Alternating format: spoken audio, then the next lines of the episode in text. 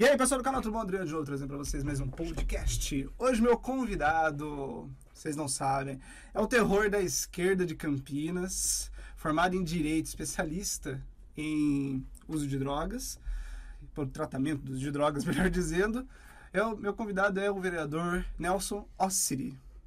Nelson, queria agradecer por ter aceitado esse convite para conversar um pouquinho aqui no nosso podcast. Eu que agradeço o convite e a oportunidade né, de estar participando do podcast e poder falar um pouco aí sobre a minha vida, sobre as questões políticas que ocorrem na cidade e também de âmbito nacional, como é a pauta da, das drogas, né? Por mais que é, na condição de vereador eu possa legislar em alguns pontos, mas existem pautas que vêm do, do federal, né, do âmbito federal, e, mas podemos discutir isso também, que eu acho muito importante e relevante para toda a população. Bem, vamos começar pelo. Como eu digo, vamos começar pelo começo. Como é que você chegou a virar vereador? Um dia você olhou e falou: pô, vou, vou ser vereador. De onde veio essa, essa ideia? Na verdade, nunca passou pela minha cabeça né, a ideia de política. Né? Por mais que o meu pai é, tenha sido presidente de partido durante anos, é, e eu também, várias vezes, presidente de, de, de centro acadêmico na escola, é, representante de classe, eu sempre era eleito, mas eu nunca pensei na questão do voto para se tornar vereador. E eu sempre tive o sonho de ser delegado federal, né? estudei direito, como praticamente 99% da minha família, né? me formei em direito Fui morar em Ribeirão Preto, na Universidade de Ribeirão Preto, na UNAEP. Fiz faculdade, concluí, trabalhei dois anos no hospital, na área jurídica. Depois trabalhei em escritório de advocacia. Voltei para Campinas, né, que é a minha cidade, onde eu nasci, onde minha família toda reside. E fui trabalhar no escritório de advocacia quando, em 2005, eu iniciei a realizar um trabalho social junto com o Padre Haroldo, né? E tudo isso na área de drogas por conta de um problema que eu tive com droga na minha família, né? E isso me chamou bastante atenção e me deu um despertar para ajudar outras pessoas. Então, em 2005, 22 de abril de 2005, eu comecei o trabalho de prevenção de drogas com o Padre Haroldo. Esse trabalho tomou proporções que eu não imaginava, cresceu muito, a ponto do governo do Dr. Hélio me convidar para coordenar uma, uma repartição que trabalhasse prevenção de drogas. Eu aceitei, então comecei a trabalhar com políticas totalmente fracas que existiam no município e fui aprimorando, fui melhorando, fazendo ligação com as comunidades terapêuticas, é, ajudando clínicas de recuperação a se regularizarem. E aí eu parti para a internação compulsória, então eu fazia todas as internações à força. O que, que é a internação compulsória? Naquela época ainda era permitida. Ainda é permitido. Ainda né? é permitido. Tem legislação. não, não, mais. É permitido, só que o poder público não faz. Hum. Né? O poder público pega e manda para um CAPS AD, manda para um hospital Ouro Verde, fica lá seis dias e depois volta. Isso não é tratamento. Né? O que é internação compulsória? É através de uma medida judicial. Então ele é internado à força, mas através de uma medida judicial. E eu estava fazendo isso. Né? Ajudando essas mães, famílias que têm um dependente químico que não tem mais discernimento. E isso chamou muito atenção, porque essas mães começaram a pedir para que eu entrasse para a política. Eu falava, gente, como que eu vou entrar para a política? Vou sair candidato assim? Vou falar, sou candidato? É, ninguém ganha eleição assim. A gente sabe que um processo todo, é, ele vem com uma estrutura não só de pessoas, né, mas com uma estrutura financeira também. Né? E eu sem condição nenhuma, eu não tinha dinheiro nem para rodar 10 santinhos. Falei, não tem como, não vou sair candidato. Isso em 2012. E aí eu saí candidato. Em 2012 mesmo. Em 2012. É, eu Rodou 10 santinhos, pelo menos? Não, rodei bastante santinho, tive bastante ajuda, né? Legal. Das pessoas, voluntários. Uhum. Foi a minha campanha com o maior número de pessoas voluntárias, assim, ajudando de graça. Mãe que eu ajudei a salvar o filho estava no sinaleiro panfletando. Ela falou, é a minha retribuição. Então, assim, além do voto, né, eu tive um, uma colaboração bem grande de pessoas nas ruas divulgando meu nome, falando que eu era candidato. Eu lembro até de um rapaz que entrava no ônibus, né, na hora que ele estava indo trabalhar, e ele falava: Gente, é, não quero vender aqui bala, não quero vender isso, vender aquilo. Porque gravaram. A moça que trabalha em casa gravou o homem fazendo esse pronunciamento. Pegou o finalzinho, mas gravou. E ele falava: Tem uma pessoa que é candidata e o meu voto é para ele, peço que vocês votem porque ele me ajudou a salvar minha vida, a resgatar minha vida. Eu estava no buraco, morando na rua, e a dependência química me levou a esse ponto. Mas hoje eu estou, graças a Deus, ressocializado, tenho minha família de novamente, tenho meu trabalho, estou indo trabalhar, como vocês aqui dentro do ônibus. E ela gravou isso, isso me marcou muito. Eu falei, nossa, olha o tanto de gente que está me ajudando. Mas por incrível que pareça, eu não ganhei a eleição. Né? Eu fiquei como primeiro suplente. Eu perdi por conta de 120 votos. Pouquíssimos votos, né? Pouca coisa mesmo. Só que isso para mim não é problema, porque eu estava certo que a política ela é uma ferramenta que você tem que entrar pela porta da frente. Eu não vivo de expectativa burra. Sabe aquela expectativa de, ah, o fulano vai morrer, o fulano vai ficar doente, você vai assumir? Eu não vivo disso.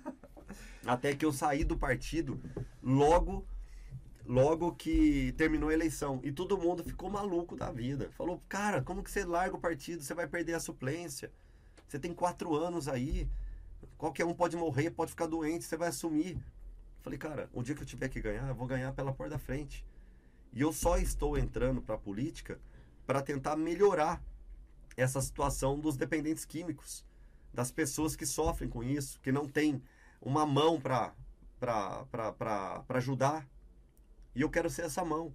Então, o dia que eu tiver que entrar, Deus sabe o que vai fazer. Eu vou entrar pela porta da frente. Aí, em 2017, eu saí novamente e ganhei a eleição entre os mais votados. Aí, agora, essa última, que é meu segundo mandato, e eu tive, teve todo aquele problema da pandemia, escola fechada, entidades sociais fechadas, o próprio Instituto do Padre Haroldo fechado. Eu falei, nossa, não vou ganhar a eleição, né? muito complicado, muito difícil. Como que ganha eleição, sendo que todo o meu, meu reduto está fechado? As minhas palestras nas escolas não, não corriam mais. Nas entidades não tinha mais ligação nenhuma. Falei, vou perder. Ganhei a eleição e a minha votação ainda aumentou. Pouco, Maravilha. mas aumentou. Né? Foram quase 5 mil votos. E, e fiquei novamente entre os mais votados isso para mim é, é o que eu falo. A política, eu não, eu não me apego ao cargo de vereador. Eu acho que eu estou vereador porque a população gosta do meu trabalho, tenho meus eleitores e sou uma pessoa também na política que não trabalha para bairro, não trabalha só para um reduto, né? Até porque se eu quisesse trabalhar só para um bairro, eu viria, viraria presidente de associação de bairro, né? E não vereador. Campinas é uma cidade muito grande e que as demandas chegam de todos os lugares. Então, eu faço meu trabalho para a cidade toda e droga tem na cidade toda. Então, a todo momento tem gente me procurando de todas as regiões. Às vezes eu entro no carro e vou para bairros que eu nem sei onde fica, não sei nem onde eu tô, né? Mas o que vale para mim é o trabalho. É isso que é gratificante. E a política para mim não é para enriquecer, porque eu até costumo dizer que para ficar rico na política é só roubando. Né? Não dá para ficar rico por conta do salário. Né? Não dá. Até por conta do trabalho também. Então, se você tem uma vida legal, você é rico, ou você é rico porque você nasceu rico, ou porque você tem herança, ou porque você tem algum outro trabalho, algum outro emprego, ou porque você é casado com uma mulher rica, né? É uma das coisas. Não dá para falar que ficou rico com a política, com o cargo de vereador. Não dá. Certo. Não dá. Então, Nelson, é isso. esse era o Nelson até chegar na política. E agora o Nelson, vereador. O vereador Nelson, Nelson continua o mesmo. Né? É o que eu falo. Eu não tenho por que ficar honrando o partido. Partido, para mim, nenhum presta, nenhum. Por quê? Porque o part... os partidos são formados por pessoas. Existem pessoas boas em alguns partidos, existem pessoas ruins em alguns partidos. Né? Na verdade, em alguns não, em todos. Generalizando mesmo. Todos os partidos têm pessoas boas e têm pessoas ruins. Agora, falar que um partido me representa, desculpa, é, eu só sigo a regra. Tem que a ter um- legislação tem que pede um que você tem que se filiar no partido. Agora, fala pra mim um partido que segue a sua ideologia. Você vai falar pra mim que, por exemplo, que o Partido dos Trabalhadores é Partido dos Trabalhadores? Depende do tipo de trabalhador. Então, depende, depende das pessoas que estão lá. Algumas são, mas e o partido? O partido em si, Né? O CNPJ?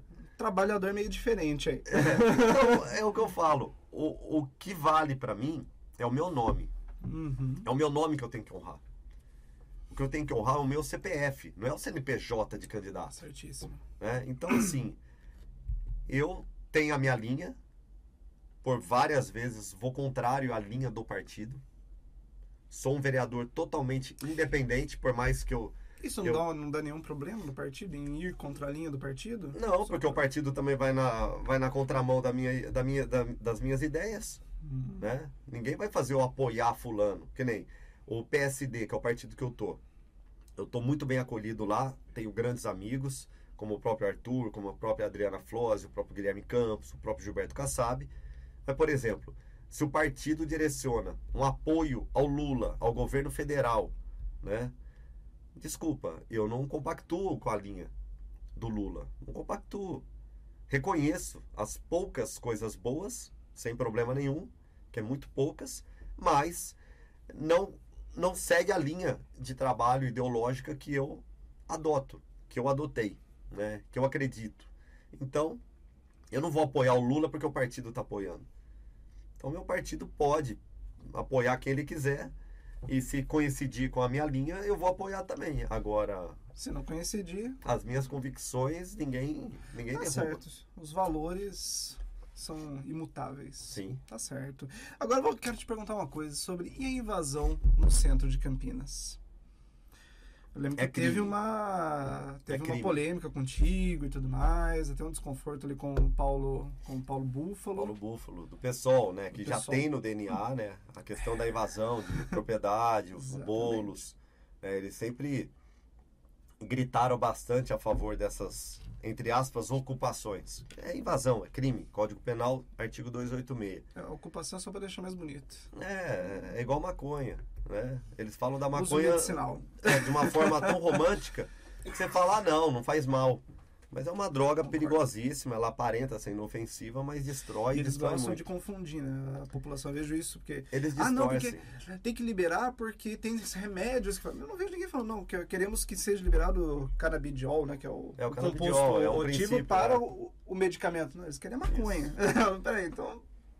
Meio diferente os- os papos. É, eles distorcem, propagam fake news e nos acusam de tudo aquilo que Isso é eles são. Então, assim, a esquerda ela já tem o, o método dela, né? E todo mundo já, já percebeu, já conhece, eles mentem. Como o próprio presidente mentiu com a questão da picanha, que tá todo mundo aí né, passando picanha, né? necessidade. Agora veio com essa ideia do carro popular, uma coisa absurda. Porque se a população tá com 45% da população endividada, com nome sujo, 45% da população. Né, Você vai falar carro popular, o que, que você vai fazer para comprar um carro popular? Você vai fazer empréstimo. O pobre, o carro popular é para o pobre. É para uma pessoa que não tem um, uma. Vamos dizer, não é, o- não é para os mais favorecidos, é para as pessoas menos favorecidas. O nome já diz, Sim, carro popular. Mas não, Aí só- você faz empréstimo, Sim. Aí você tem um combustível caro, que te engana, uma semana tá barato, outra semana triplica. Aí você compra um carro, você não consegue abastecer, o banco toma seu carro, você fica com o nome sujo novamente. É uma cadeia. Sim.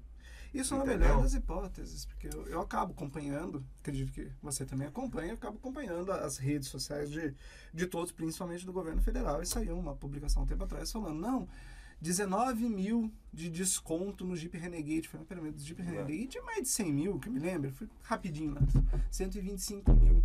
Um Jeep Oh, Renegade. Eu Deus. Falei, 19 mil ainda tá mais de 100 mil. Como é que eu, vai ser um carro popular? Isso não existe, cara. É surreal falar que um pobre vai comprar um carro de 100 mil e chamar isso de popular. É o que eu falo, aí eles parcelam em sei lá Só- quantas vezes. É, Nem 70, o máximo que eu já vi pa- parcelando um carro é 70 vezes. Ainda vai faltar ainda mais 30 mil pro cara conseguir pagar o carro. Você conhece aquela, como. aquele ditado que diz o barato sai caro? Uhum. É isso que eles fazem. É. É seis meses de alegria e depois crise. depois dívida, depois Não dá problema. de seis meses, hein? Acho que vai Entendeu? dar menos. Então, assim, é muito difícil acreditar neles e a questão do imóvel foi a mesma Vou coisa. voltar pro imóvel que tá indo É, embora. O imóvel foi isso. Inva- invadiram uma propriedade particular. Tem um dono lá. Você Sim. tem um dono, ele trabalhou para comprar aquilo. Sim. né? Se ele comprou aquilo e não está conseguindo alugar, não está conseguindo vender, não quer dizer que você possa, que você pode invadir. E eles invadiram com uma narrativa dizendo que era para acolher mulheres em vulnerabilidade. E tinha mulheres lá dentro? Eu encontrei quatro o dia que eu fui. Quatro mulheres. Mulheres. Desculpa, que... quatro pessoas, dois homens Ah. e duas mulheres. Eles ficavam sentados ali na portinha para ninguém entrar, para ninguém sair, uma coisa esquisita. Aí, eu ficava ali na frente. No celular mexendo, uma gradinha, um portãozinho na lateral e lá ele estava. Mas a partir do momento que você invade uma propriedade particular, que é crime, para acolher mulheres em vulnerabilidade, você está cometendo um segundo crime. Porque aquele imóvel não tem nem água e nem luz. Verdade. Como que você acolhe uma mulher em Sem as vulnerabilidade, violentada, que passa por maus tratos, que passa por isso ou por aquilo, dentro de um imóvel invadido e sem água e sem luz. Não é assim que se acolhe uma mulher. É isso que eles têm a oferecer? E outra, cadê o respeito com as políticas públicas do poder público? Campinas tem a Casa da Gestante, que atende mulheres em vulnerabilidade. Não é porque chama Casa da Gestante, é só gestante. Ela atende mulheres em vulnerabilidade, com permanência de até dois anos. Por que essas mulheres não são acolhidas lá? Porque eles invadiram uma propriedade particular e fizeram, na verdade, daquilo não um movimento de acolhimento. Fizeram, na verdade, um comitê da esquerda. Eram bandeiras escrito é, é, Bolsonaro genocida, fascista, bandeira de movimento político. É, eu, eu realmente achei estranho porque eu fui acompanhando nas redes sociais e acompanho, acompanho o senhor, né? Te acompanho. Acompanho outros vereadores de direita e acompanho também vereadores de esquerda. E eu vi os vereadores de esquerda falando: não, precisa, é um movimento. Eu falei, tá atendendo quem? Você invadiu para atender, eu acho que acredito que tem alguém para ser atendido, mas eu não vi. Eu via batuque, pessoal batucando lá na frente, pessoal fazendo churrasco, pessoal, sen- que nem você falou, sentado lá na frente, foi atendido mesmo, não vi ninguém. Fazendo Aí eu arte vi- marcial com uma pessoa que é militante da esquerda. Ah lá. Duvido que se chegar uma mulher lá com a bandeira do Brasil enrolada no corpo, como único vestimento, virar e falar assim: Olha, eu preciso de acolhimento. Eu duvido que eles vão aceitar. Não vão aceitar, porque aquilo lá é um movimento de politicagem. É um movimento podre, movimento sujo. Não é um movimento leal que de fato vem atender a mulher.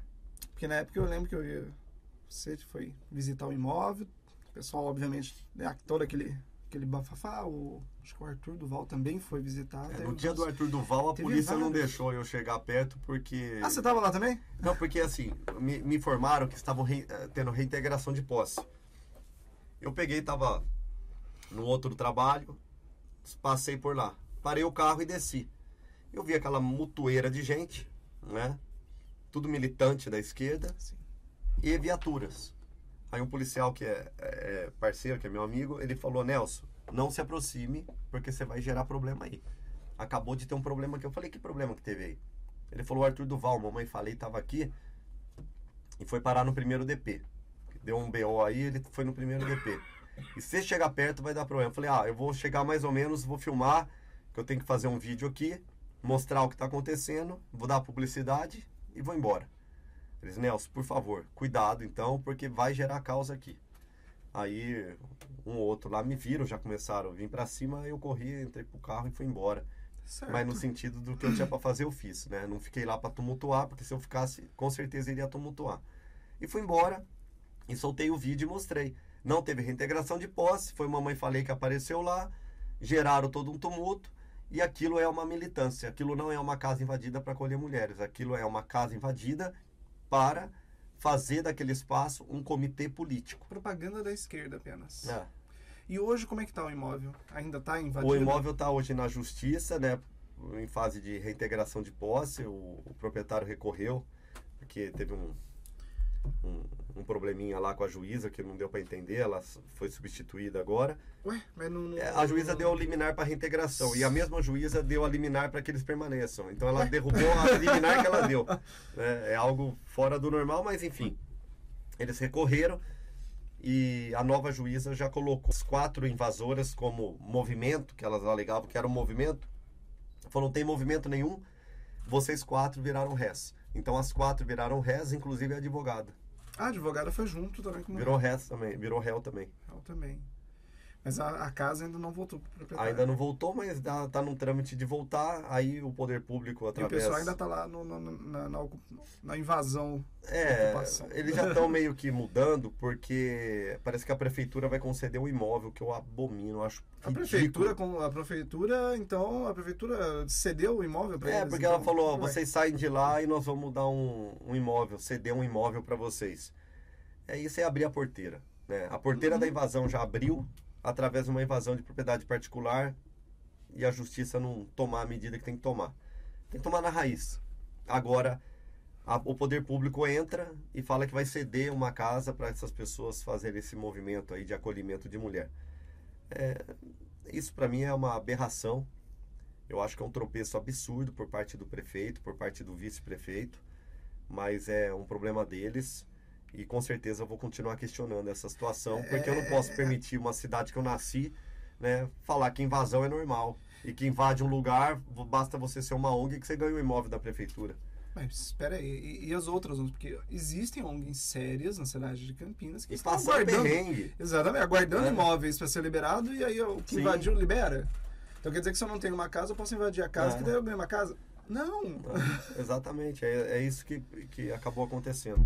Caramba. Bem, várias polêmicas. Aí já falamos da invasão. Agora a marcha da maconha. Eu vi que foi forte. Estava presente naquele dia, foi o mesmo dia da, da votação da, da abertura da CP. marcha?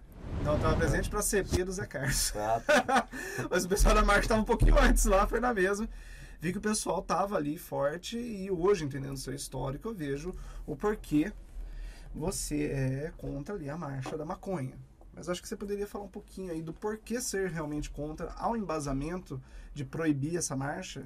Sim, é um projeto de minha autoria que proíbe a marcha da maconha e proíbe qualquer outro tipo de marcha que venha fazer apologia ao uso de drogas ilícitas, né? A marcha da maconha, ela acabou ficando totalmente distorcida a partir do momento que nós flagramos pessoas indo para a marcha da maconha simplesmente para fumar maconha. É uma droga proibida. A marcha, é- é- ela não existe para fazer uso de drogas ou estimular as pessoas a usarem da droga. A marcha ela tem que ser um, um, um momento ali de debate sobre a questão da legalização, descriminalização, uso medicinal. E não é isso que acontece. Simplesmente eles fazem apologia, o que é crime no nosso país, em outros países também. Mas no Brasil não é permitido apologia. Então eu peço o fim da marcha da maconha nesse sentido. Eles que criem debates, participem da comissão de políticas de prevenção às drogas, na qual eu sou presidente, né? peguem os vereadores favoráveis à descrimi- descriminalização, legalização e criem ali frentes parlamentares para discutir, debater o assunto. Agora, fazer uma marcha né? e, e mostrar né? e fazer apologia, cometer um crime, eu acho isso daí o absurdo do absurdo, ainda mais acompanhado de, de pessoas ali que têm discernimento, que poderiam estar debatendo com qualidade, e eles vão lá simplesmente para usar. Eu tenho imagens, já mostrei, É, tem nas minhas redes sociais. Isso já, já então- esbarra numa uma- uma curiosidade minha. Dentro da marcha da maconha, há menores de idade? com toda absoluta certeza, né? Você- sabemos, se até na marcha gay tem criança, Ah, né? Imagina na marcha da maconha. E muitos ali sem informação nenhuma. Às vezes usam da maconha e nem sabem o que que é maconha. Eles não têm noção o que que é a maconha. Maconha nada mais é do que uma droga perturbadora do sistema nervoso central. Existem drogas depressoras, estimulantes, existem drogas perturbadoras. A maconha é uma droga perturbadora. Não é pelo fato de muitas pessoas utilizarem né, que nós podemos pensar na legalização. Senão fica muito fácil. Começa a existir crime de pedofilia para cima e para baixo, então vamos legalizar a pedofilia também. Não pode pensar assim. Nós temos que pensar no sentido de preservar essas vidas. Maconha é uma droga fumada, como um crack, como um cigarro, e que gera vários problemas na saúde. A maconha de todas as drogas, tanto lícitas quanto ilícitas, é a pior que existe, porque ela não aparenta ser ofensiva. Ela não aparenta. Ninguém vai vender a mãe para comprar maconha, porque eu sou viciado em maconha, eu vou vender a mãe. Mas ela é a porta de entrada. Hoje, se você pegar qualquer dependente de crack, qualquer dependente de cocaína, qualquer dependente até da própria bebida alcoólica que é legalizado, você vai ver que a maconha ela participa. Tudo começa ali. Álcool, maconha e outras substâncias. Hoje o perfil do brasileiro não é mais o perfil de usuário de uma única droga. Hoje o perfil do brasileiro é de poliusuário. Ele usa mais de uma substância. Então tem o álcool, tem a cocaína. O álcool pelo fato de ser uma droga depressora e a cocaína uma estimulante. Então eles acabam usando as duas ao mesmo Hum, tempo. Entende? Ele bebe, fica depressivo, usa cocaína, fica Levanta, isso. E fica batendo, é batendo uma Fica na nesse- outra. E a maconha ela participa, entendeu? Ela é tipo um aperitivo. Só que é uma droga perturbadora que aumenta a ansiedade, aumenta a depressão. Quando eu brinco lá de falar nesse tom de maconha broxa, maconha ela gera impotência sexual. né? E mais do que isso, além de ser uma droga perturbadora, ela é uma droga que proporciona sintomas de esquizofrenia. Então as pessoas acabam tendo um problema na massa encefálica, no sistema nervoso central, a ponto de não conseguir é, restaurar. Então é uma droga de todas a mais perigosa. A maconha ela é uma droga perigosa. Lógico, você vai comparar com o crack, o crack é bem pior, mas é porque o crack vicia mais rápido. A maconha é a longo passo. Os efeitos do crack são mais rápidos do que o da maconha. Sim. Por prazer, toda droga proporciona prazer. Toda droga. Ninguém para de usar droga porque deixou de gostar. Para por algum motivo, porque não pode, porque desenvolveu a doença da dependência química, porque está tomando medicamento. Isso vale para todas as drogas. Agora, a maconha não. A maconha, ela é a droga que aparenta, né, naquela narrativa, naquele discurso, ah, aquela me acalma. A maconha, entre aspas, o canabidiol, né, uma substância da maconha usada na medicina, ótimo, sou favorável. Porque ali você tem uma prescrição, você tem um porquê tomar daquela droga, o porquê utilizar daquela substância. É igual farmácia. O que, que é a drogaria? Fazendo aqui um, uma comparação. A farmácia, a drogaria, ela vende droga. É como se ela fosse uma, uma biqueira legalizada, certo? Ela vende droga. É uma drogaria. Só que são drogas com uma finalidade. Tem uma prescrição. Você não vai entrar numa farmácia, apontar o cano pro farmacêutico, né, pro balconista e falar, vai, passa o Tilenol aí. Você não vai fazer isso. É diferente. Sim. Você entra lá, ó, quero um Tilenol porque eu tô com dor, tô com febre, tô resfriado, tô com isso, tô com aquilo. A- o canabidiol, a maconha, entre aspas, para uso medicinal, ela com uma prescrição, ela com uma orientação médica, você tem o porquê tomar. Vai amenizar uma dor, vai melhorar uma situação. O canabidiol, ele viria como nesse caso? Ele viria como um comprimido Pode vir também? comprimido, pode vir em gotas, né? Pode ser aplicado. Tem várias formas, né? E a, a substância que utiliza na medicina é a questão, é o canabidiol. Então, é uma substância da maconha que pode ser utilizada e ela é muito bem-vinda para inúmeras doenças. Agora, o que não dá para a gente fazer uma narrativa de marcha da maconha, legaliza as drogas, né? Não, mas a gente está falando de maconha medicinal. Isso daí é para enganar bobo. Né? Não dá para legalizar as drogas. O país já tem duas drogas legalizadas que geram problemas absurdos, Hoje, que é o álcool e o cigarro. hoje, acredito que, eu não sei se dá para contabilizar quanto se gasta pra, pelo tratamento de um dependente químico de drogas ilícitas. Tem como contabilizar o valor do tratamento? Uma média de 4 mil reais mês, Por mês? Cada dependente Cada químico. dependente químico. com seis refeições, com atendimento psicológico, com atendimento assistência social.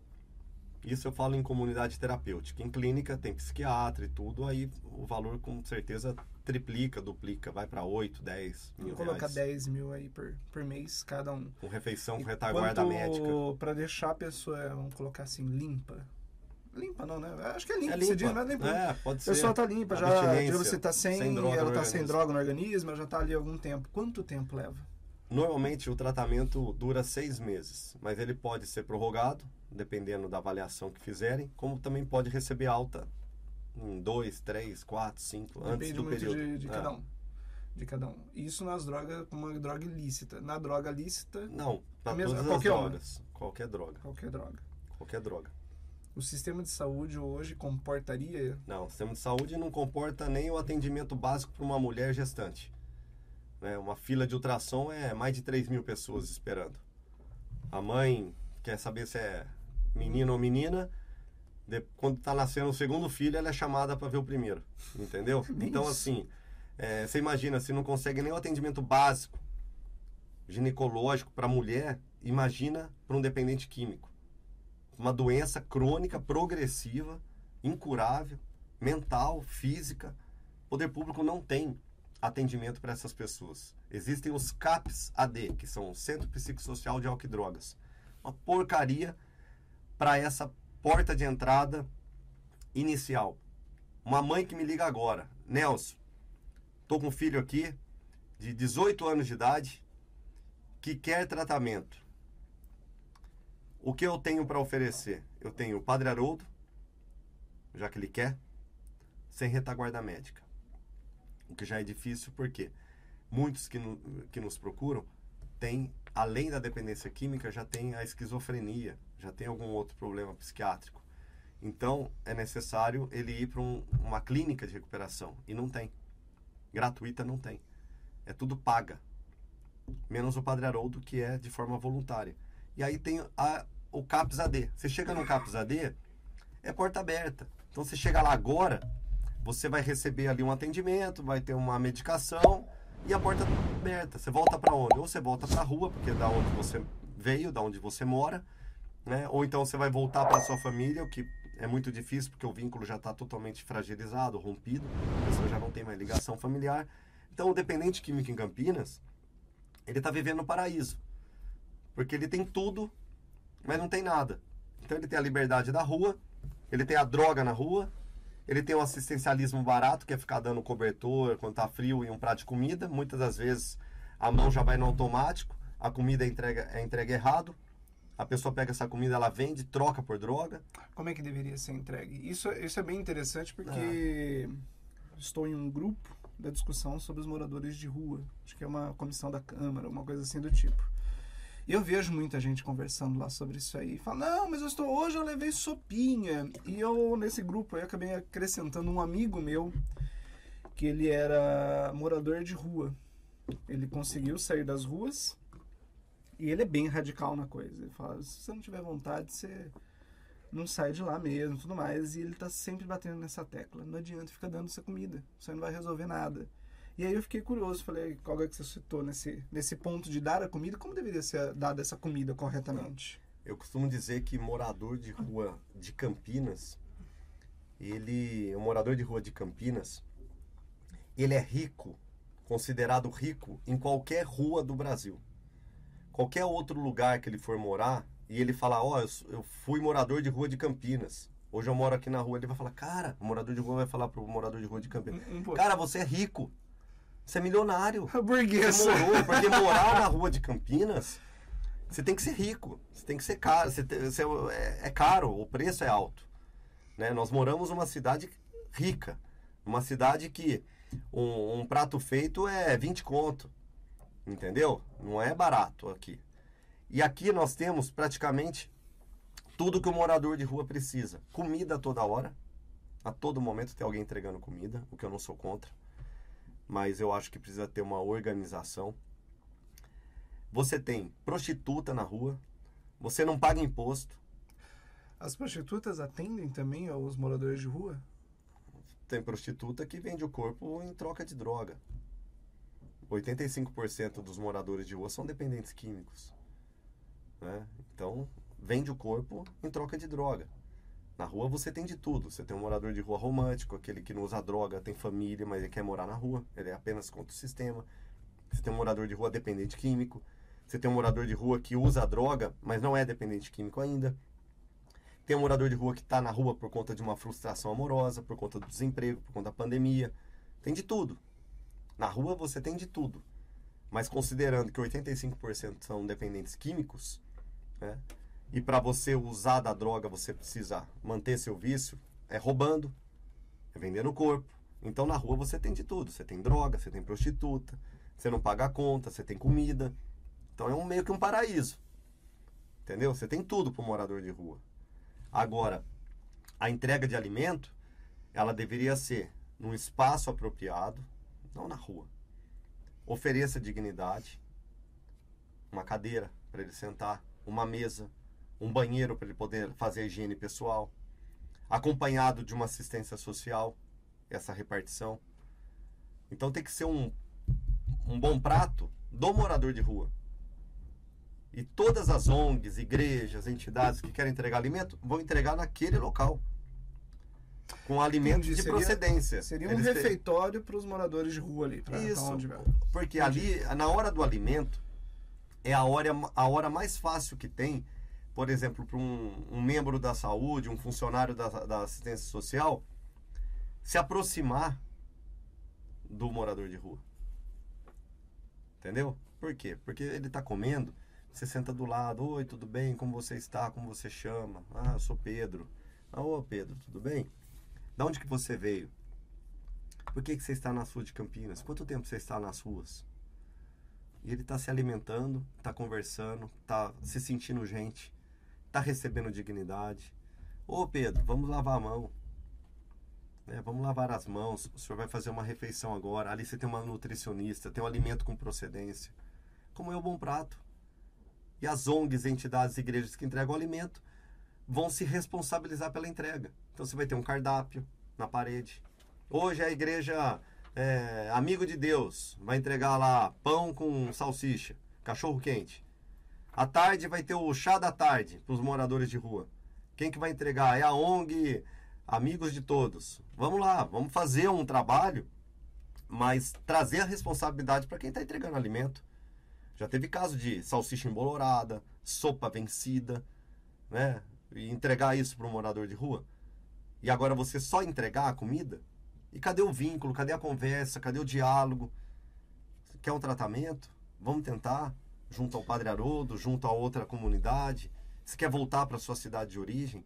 Mas a assistência social tem uma passagem, te acompanha até a rodoviária. Mas se eu tenho droga, tenho comida, tenho cobertor, tenho prostituta, por que, que eu vou querer sair da rua, Nelson? Exatamente. Por isso que o poder público ele tem que ter uma situação de não ficar oferecendo assistencialismo barato. Uhum. Né? Ali você faz com uma operação em conjunto. Primeiro lugar, assistência social, que é a mãe dos moradores de rua. Chama a segurança para acompanhar, porque na rua tem violência também, tem traficante disfarçado de morador de rua, tem criminoso, tem desaparecido, tem pessoas foragidas do sistema prisional. Então, a segurança tem que acompanhar. Não é para bater, é para defender o servidor público que vai lá fazer o trabalho dele. E a saúde precisa estar junto também. Porque se é um problema de saúde pública, a saúde tem que estar junto. Acabar com o lenga-lenga, assistência e saúde. Quando eles encontram um morador de rua, assistência social fala que o problema é saúde pública. A saúde pública fala, não, ele é dependente químico. É problema da social. Mas é um problema que ele está na rua. Então é um problema da assistência social. E fica essa de joga para o lado, joga para o outro, até o dia que ele vai lá e mata alguém, ou rouba alguém, e é preso. Aí depois que ele é preso, todo mundo quer aparecer e falar: não, esse menino tem que ser tratado, ele é um dependente químico, coitado dele. Não, depois que ele cometeu um crime, é caso de polícia, acabou. Se ele é dependente, por que, que o poder público não interviu antes? Então, são situações que precisam ser elaboradas e não é nem falta de vontade política, é falta de coragem. O poder público tem que ter coragem. Se não tem coragem para agir, ficar com medo de Ministério Público, ficar com medo de direitos humanos, vai continuar do jeito que está e as coisas só vão aumentar. Tem que ter parcerias e ver quem está de fato disposto a ajudar. Ficar com assistencialismo barato, nós estamos vendo que não dá resultado. Só aumenta a questão do morador de rua e dependentes químicos. Por que os direitos humanos e o Ministério Público iria para cima de uma prefeitura que está tentando solucionar um problema? Porque o Ministério Público recebeu uma representação por parte de políticos da esquerda que a entrega de comida não poderia ser dessa forma, organizada tal. O Ministério Público falou, não, não pode. Quem quiser entregar comida, pode entregar comida do jeito que bem entender. Mas por que? Não faz sentido isso. Derrubaram. A, a, a esquerda um... não queria que fosse organizado. Por quê? Porque para eles, quanto pior, melhor. É ah. muito mais em conta um craqueiro que você dá uma pedra de crack o cara vota em você, do que um Abílio Diniz da vida, um cara com uma situação muito mais estabilizada um empresário de sucesso. Então, para eles, quanto pior, melhor. Entendi. Entendeu? Eles vão na contramão. Deles. É, eles usam de movimentos legítimos, como o movimento dos negros, movimento dos gays. Eles usam desses movimentos né, para fazer essa politicagem barata.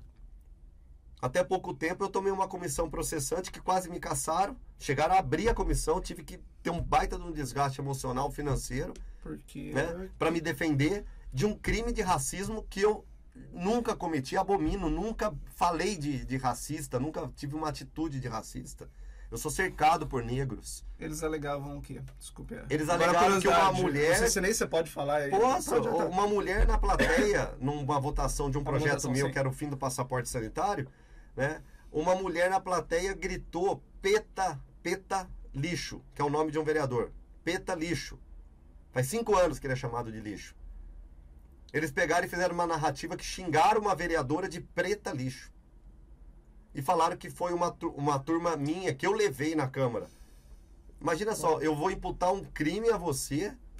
Porque, e o outro que fez. É, seu irmão, sua irmã, seu tio, que o outro fez. Então, assim, é, é a narrativa deles. E eles pegaram e levaram os movimentos negros lá para me taxar de racista. Só que os movimentos negros, eles sabem que eu não sou racista. Eles sabem que eu não sou homofóbico. Eu tenho um projeto que vai ser votado segunda-feira agora, 18 horas na Câmara, que é o fim, né, proíbe, no caso, homem transexual participar de modalidade esportiva feminina. Que é desproporcional. Justo. É, eu, imagina... eu, acho super justo essa, essa, essa pauta, eu sempre bati até nas minhas redes sociais. Eu acho que. A esquerda já começou não, a fazer narrativa que eu sou homofóbico. Nada a ver. Você porque, fala, eu sou homofóbico por quê? Não, só não sei se. Eu tô se, defendendo as mulheres. Não sei você, mas eu, eu acho que eu penso da mesma maneira. Eu acho que se o cara tá lá. É, é, é, o trans ele não, não chega assim, ah, cinco anos ele começou o processo de transição. Não, geralmente ele começa mais velho. Uhum. Aí o cara tá lá, desenvolveu todo o tempo como homem testosterona. Quando ele tá com seus 25, 30 anos, não, você é mulher. Não, massa muscular sua já tá formada. Já tá tudo formado. É. Você só trocou ali a sua genitália e acabou. E olha lá, que eu fiquei sabendo que de alguns casos nem trocar a genitália trocou. No caso da nadadora lá nos Estados Unidos, que Exato. tinha que conviver com um cara lá, com, com, mostrando o pênis dele no meio de uma, da, da, da, do vestiário feminino. Então. É um disparate um negócio desse. Exatamente. Mas aí, fazendo e, essa proibição... Isso é respeito, né? Vai criar-se uma, vai criar uma liga trans na cidade ou não? Não, que cria uma liga trans.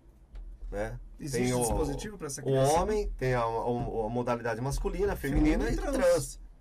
Até postei um vídeo agora recente que é um médico respondendo outro médico e um médico é a favor do trans, né, na modalidade feminina, e o outro médico é contrário. E ele pergunta: se o Mike Tyson resolver ser transexual, mudar de sexo e disputar o boxe pela categoria feminina, tá tudo ok pro senhor? Ele falou sim.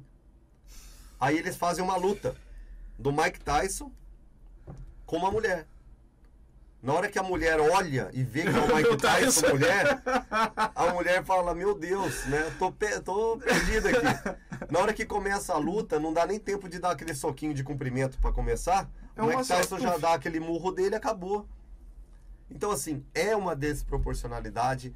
Você pega o basquete, que é algo assim mais comum aqui na nossa cidade, através lá do tênis clube, né? Da uhum. Unimed, que jogam lá. Você percebe qual mulher consegue enterrar? Né, no basquete. Vem correndo e enterrar. A tabela é mais baixa no, na modalidade feminina, não é? Eu não sei se a tabela é mais baixa, mas é, a, as mulheres é, não conseguem. É muito difícil. É uma ou outra e olhe lá. Aqui em Campinas eu acho que nenhuma consegue enterrar. Aí você pega e coloca um homem para jogar a modalidade feminina, junto com as mulheres. Né? Ele vai ter mais facilidade.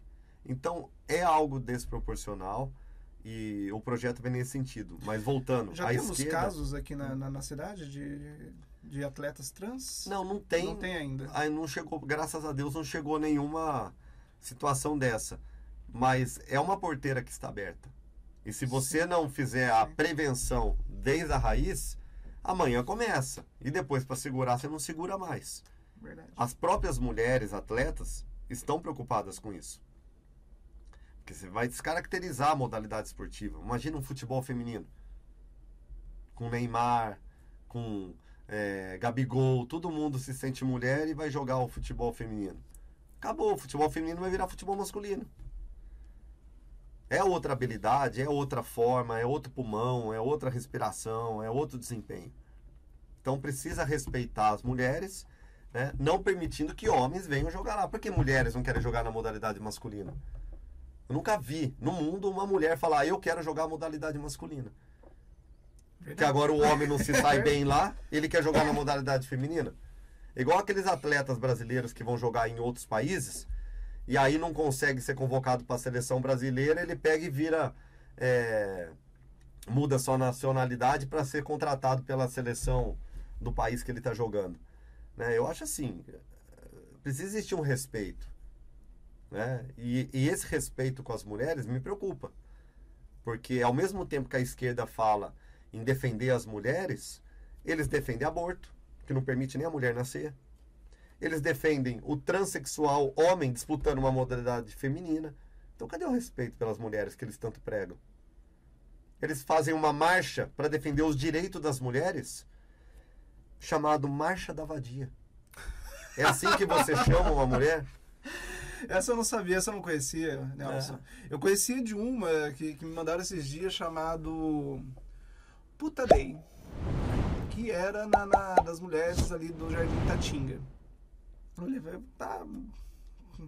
Parece que saiu de um episódio de South Park. O, É. o episódio, o evento, mas ok. Não tô ligando. Aí eu fui até fazer uma investigação pra ver se não tinha dinheiro público, era tudo privado e tal. Mas é, é- é muito curioso isso. Eu não sabia que tinha marcha das vadias. É. Mas em Campinas tem essas marchas das vadias ou não? Tem, Tem tem, em Campinas? Campinas. Eu fiz a marcha é, pela vida contra a legalização das drogas no mesmo dia que teve a marcha das vadias. Aí a polícia foi lá é, mudar o, o local, que não podia ter dois eventos, só que como o meu tinha uma solicitação, eu não preciso solicitar, mas eu solicitei. Aí eles permitiram que eu começasse um horário E né, e me dirigisse começou para outro e eles começassem no horário deles. E a marcha das vadias é ridículo, porque assim, é um desrespeito total com a mulher. Eles falam que defende os direitos das mulheres. Aí eles falam, colocam mulheres com sutiã, entendeu? E acha que isso é bonito. Igual a marcha, é, a marcha gay, a marcha gay, não, a parada gay. A parada gay, assim, eu tenho eleitores homossexuais, eu tenho amigos homossexuais que frequentam minha casa. Não tenho problema nenhum com gay, nenhum. Pelo contrário, né? Eu tenho eleitores gays. Eu não vejo problema nenhum. Não tenho preconceito, não tenho nada, nada, nada disso. Por sinal, eu me divirto com eles. Dou risada, dou risada, as, as conversas, até as piadas. Como são com os negros, né? Agora, você fazer uma parada gay e e permitir, por exemplo, um, bro, um bloco de crianças trans. Ah, mas estão acompanhados dos pais. Responsabilize os pais. Criança não pode decidir, ela não tem como decidir se ela quer cortar ou não. E ao mesmo tempo a esquerda, a esquerda é o que eu falo, a esquerda é contraditória. Ela é contraditória, não tem como. Já sei o que você vai falar. Defende o direito das mulheres, mas é a favor do aborto. Não querem que a mulher nasça. Fala que defende as crianças e permite a criança, né, luta pela criança poder cortar o bilau, trocar o sexo. trocar sexo, mas ela não pode, a criança não pode ser presa. Não pode ser presa, não pode trabalhar, não pode ter uma arma, não pode nada. Mas né? é porque- Não pode nada.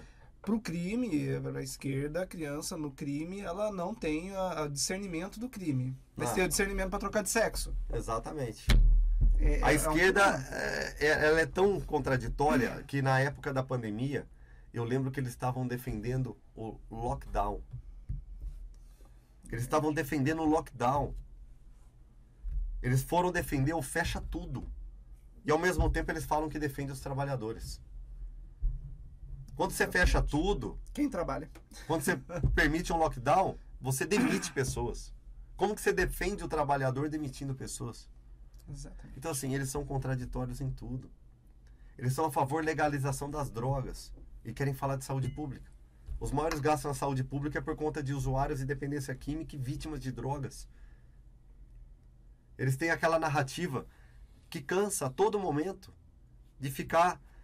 Não, nós pregamos isso, nós pregamos aquilo. Aí você vai ver o histórico deles, é tudo na contramão. É o que eu falo, a Você esquerda, não ela é de boa. ouvir isso lá na Câmara? Eu canso, dia. eu passo, não, eu, você tá eu chego a passar mal. Mas agora pra mim tá virando um stand-up. Eu fiz algum tratamento, acho que aqueles rápidos, sabe, de ficar sentado lá na sessão. Quando eu olho para um vereador, uma vereadora da esquerda falando, pra mim é stand-up. Eu fiz essa absorção da, da, da fala deles como stand-up. Eu olho para eles e agora eu tô dando risada. Eu não consigo mais levar a sério o debate cômica. com eles. Se tornou cômico. Porque eu sei que eles são. Eles falam muito bem, né? Mas atitudes eles são zero. Então, palavras o vento leva, atitudes ficam. Eles não Isso têm é atitude. A esquerda não tem atitude. Concordo contigo. E falando sobre parada gay, eu lembro que na semana passada eu fiz um. Mandei pra, pra Câmara lá, falando da proibição. Aí na- ontem já vi que o pessoal já na própria Câmara já tava lá. É de sua autoria o pedido de proibição de menores de idade na, na parada gay de Campinas ou não? Não, eu não, Não. tenho nenhum projeto nesse sentido, até porque é, eu nem posso, né? O, vereador não pode pedir isso.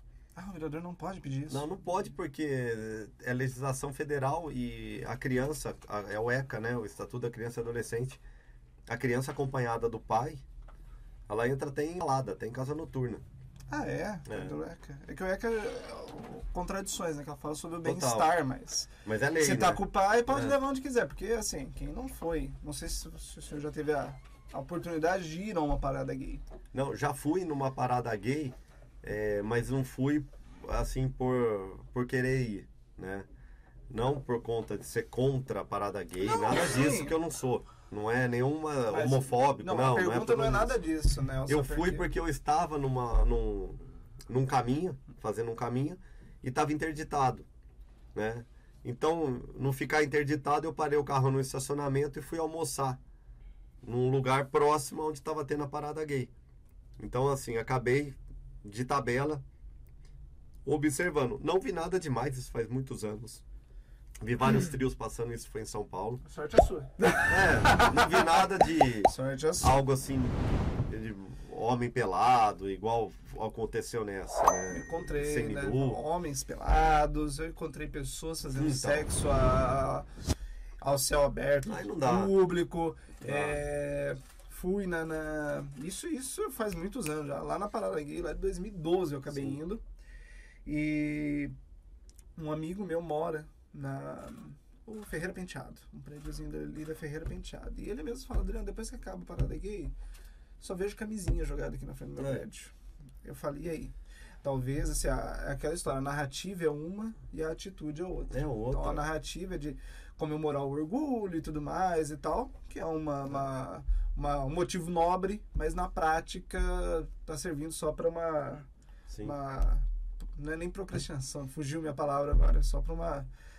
Pra fazer Promiscuidade. promiscuidade, É. exatamente, só para fazer promiscuidade. E aí leva, levanta até a ideia de será que é válido mesmo o que está sendo feito? Muito complicado. né? E Nelson, além de brigar com a, com a esquerda, você contra ali a marcha da maconha, já falou aí sobre o projeto da, dos Do trans. trans. que mais, Nelson? Eu tenho o fim da linguagem neutra, né? Eu tenho Nossa, o pessoal deve ficar não. doido com isso. É porque a linguagem neutra Mas pode ser feito isso em âmbito Pode. municipal? Pode, aqui no município sim. né? É, nós temos já a nossa língua portuguesa e ela não pode ser assassinada pela linguagem neutra, né? Você pergunta, por exemplo, para o intérprete de Libras, o que, que você acha do TODES? Né? Eles não têm nem como Traduzir. traduzir o TODES em Libras. E isso gera um problema para os autistas, gera um problema para os surdos, mudos. Então, assim, existe um desrespeito absurdo né, com a nossa língua portuguesa e, infelizmente, alimentada pelos esquerdistas, que pregam essa desordem, né, como é a linguagem neutra. E, infelizmente, eles estão é, tendo essa narrativa dentro das escolas, atingindo crianças. Isso é muito grave, mas é o que eu falo, enquanto eu estiver vereador, eu vou continuar lutando sem medo.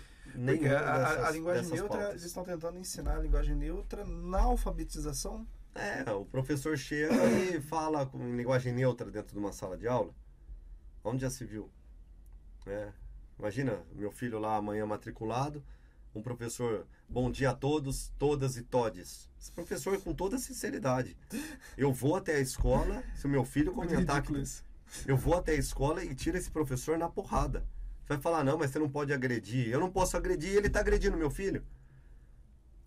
Chamar, falar, ensinar meu filho assassinando a língua portuguesa, para mim é uma agressão.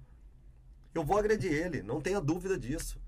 Não vou permitir uma pessoa mexer com a minha família a ponto de vir querer introduzir linguagem neutra, fazer meu filho falar errado. Né? Então, assim, não, não tem conversa. Eu acho assim, eles querem fazer essa politicagem, eles que aguentem também a, a reação da direita. Certo. Né? Enquanto eu estiver na Câmara Municipal, eu vou bater de frente com eles. Vou bater de frente contra esses projetos ridículos que eles estão apresentando. Ideologia de gênero também ou não? Também. Já estava junto. Né? Eles, eles levam um pacote, né? É o, é o pacote de destruição familiar. Eles vão lá e vão, pum, vamos destruir. Né? Então, não dá para aceitar. É algo que realmente eu, eu, repudio e eu sei que quem é direita, quem defende as pautas do mundo, não estou falando direita radical, não, que para mim não, não, é o, não é nenhum momento. Mas eu falo daquela pessoa que defende. Uma pessoa de bom senso. É, de bom senso, mas que defende a família, que defende o, o conceito né, da família. Eu acho que família não é só papai mamãe e os irmãozinhos, aquele porta-retrato bonito. Família para mim é amor. É uma pessoa que você tenha respeito, que a recíproca seja a mesma, que tenha amor, pode ser um tio, um avô, um amigo, pode ser quem for.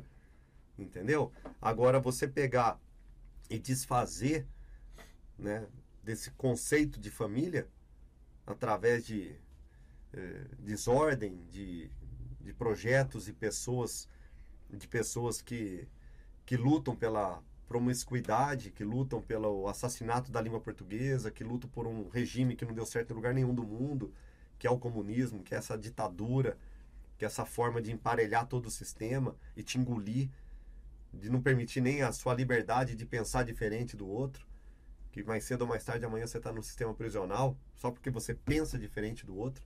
Você está se encaminhando para isso mesmo. Então, então não tem conversa e, e eu acho que a única saída é bater de frente. Não tem muito o que fazer.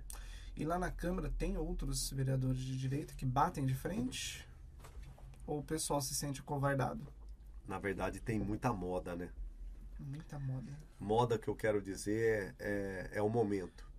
Na hora que a direita mais precisou, muitos não apareceram, não subiram no trio elétrico, né? não gritaram, não falaram, não deram voz. E depois que o Bolsonaro mostrou é, a representatividade da direita, e o Olavo de Carvalho também oxigenou o debate, muitos começaram a amarrar a bandeira do Brasil no, no corpo, né, nos seus gabinetes, nas suas salas, na sua casa, e gritar nas redes sociais que são bolsonaristas, que são direitistas, eu acho que são coisas diferentes. bolsonarista é uma coisa, direitista é outra. Né? Agora, para um parlamentar, para um político, defender a direita é bater de frente. Né? Eu tenho processo contra a esquerda, todos parlamentares de esquerda. Eu sofri processo da esquerda. Meus projetos são direcionados para a família, para a cidade. Então, são projetos de um parlamentar direitista. Né? E aí cabe os demais parlamentares verem se eles têm tudo isso. Desde quando participam de movimentos na rua, desde quando entraram com uma ação, desde quando defenderam a pauta da direita na hora que tinham que ser defendidas. Porque apresentar projeto é fácil. Né? O difícil é defender. Quero saber qual vereador que já levou um movimento de direita, né, que já teve apoio de oito movimentos de direita no município de Campinas. Não tem. Não tem. Então, praticamente é uma guerra sozinho mesmo. E na hora que você mais precisa, muitos lá, ó, sai fora. Né? E direita tem que se unir. É. Hoje eu tenho muito mais apoio da população direitista do que de vereador que se diz direita. Muito mais. Então, para mim, direita na Câmara Municipal sou eu e a população que me defende. É isso. Muito bom. Muito bom. Deve, deve ser uma briga feia, então. É. Porque ali tá. tá Você ser direita só quando lhe convém?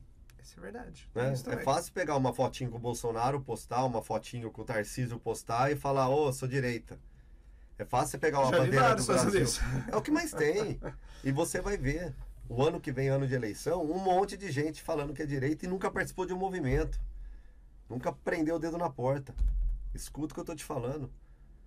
Tá um monte de gente lá que agora tudo, "Ah, eu sou direita, eu sou direita. Você é de direita da onde, cara? Nunca pisou, nunca defendeu, nunca entrou com processo contra um esquerdista, nunca tentou derrubar uma pauta deles. Entendeu? Direita pra mim é isso. Muito pelo contrário, às vezes vota até a favor. É. Às vezes vota a favor e depois. Não, eu sou contra a esquerda, É. mas votou a favor. É fogo. Acontece muito isso. Acontece muito isso. Bem, Nelson, vou encerrando por aqui, pessoal. Gosto de deixar esses últimos momentos finais aí. Que nem eu falo, o microfone é aberto. Às vezes o meu convidado quer falar alguma coisa, que, algum assunto que não tocamos e tudo mais, já deixa aí. Já te lanço a bola. Eu que agradeço a oportunidade, peço desculpas assim, até pelo desabafo, mas Imagina. A verdade é uma só, né? No chorando tá tudo ok. Não, não, não. chorar é com outro. No chorando tá tudo ok. chorar é com outro.